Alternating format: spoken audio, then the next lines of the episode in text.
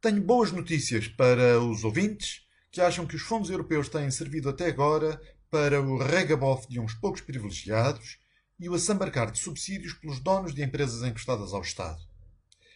Não vale a pena ficarem já deprimidos e desgostosos, porque com o festim que aí vem e o alambazar que se prepara, tudo ficará pior.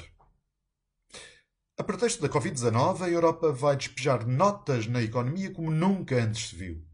E os graúdos vão reservar para si a parte maior da gamela e deixar que se distribuam migalhas para calar protestos e evitar demasiadas invejas.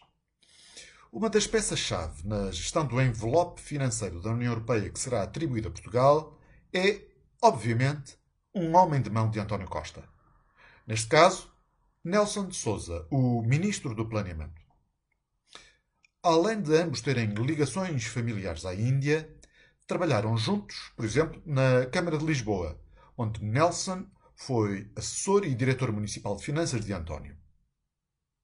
Ao longo da sua vida profissional, Nelson de Souza tem alternado entre posições de decisor sobre quanto e a quem atribuir subsídios e dirigente das entidades beneficiárias desses fundos.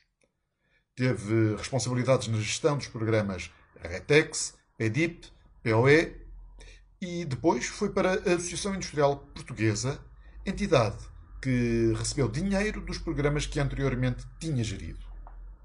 Saiu da AIP e passou a gestor do Prime e do Compete, mas regressou novamente à AIP como diretor-geral, sendo que do Compete foram canalizados para a AIP cerca de 14 milhões de euros de incentivos europeus. No final de 2013, Nelson de Souza vai para a Câmara Municipal de Lisboa e nesse período são decididos incentivos à vinda da Web Summit para a capital. Depois, Nelson de Souza vai para o governo, tutelando os fundos comunitários, e entretanto são negociados apoios de 110 milhões de euros para o Web Summit, uma parceria com a Câmara de Lisboa e a expansão para o dobro do Parque de Feiras da FIL, pertencente à AIP, tudo entidades onde Nelson de Souza tinha antes trabalhado. Enfim, estas portas giratórias sem períodos de nojo entre governo, gestão de fundos comunitários, Câmara Municipal de Lisboa, Associação Industrial Portuguesa, a mim parecem ter grande potencial de conflitos de interesses na gestão do dinheiro dos contribuintes. Mas o código de ética de cada um não é necessariamente coincidente. Mas o que sei é que o agora ministro, publicamente em entrevista, diz que não quer que os fundos do Plano de Recuperação da União Europeia no pós-Covid sejam distribuídos por todos. Não.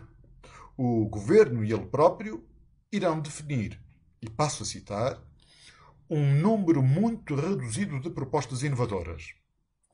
E um conjunto de beneficiários, diz o ministro, que nunca chegará sequer a uma dezena. O governo irá, pois, escolher campeões e alimentar uma pequena corte da sua preferência. Os socialistas e os grandes negócios parasitários do Estado sempre gostaram e se deram muito bem na vida com o dinheiro dos outros. E assim criam-se relações de interesses para uma vida inteira. A amizade é uma coisa bonita e poética.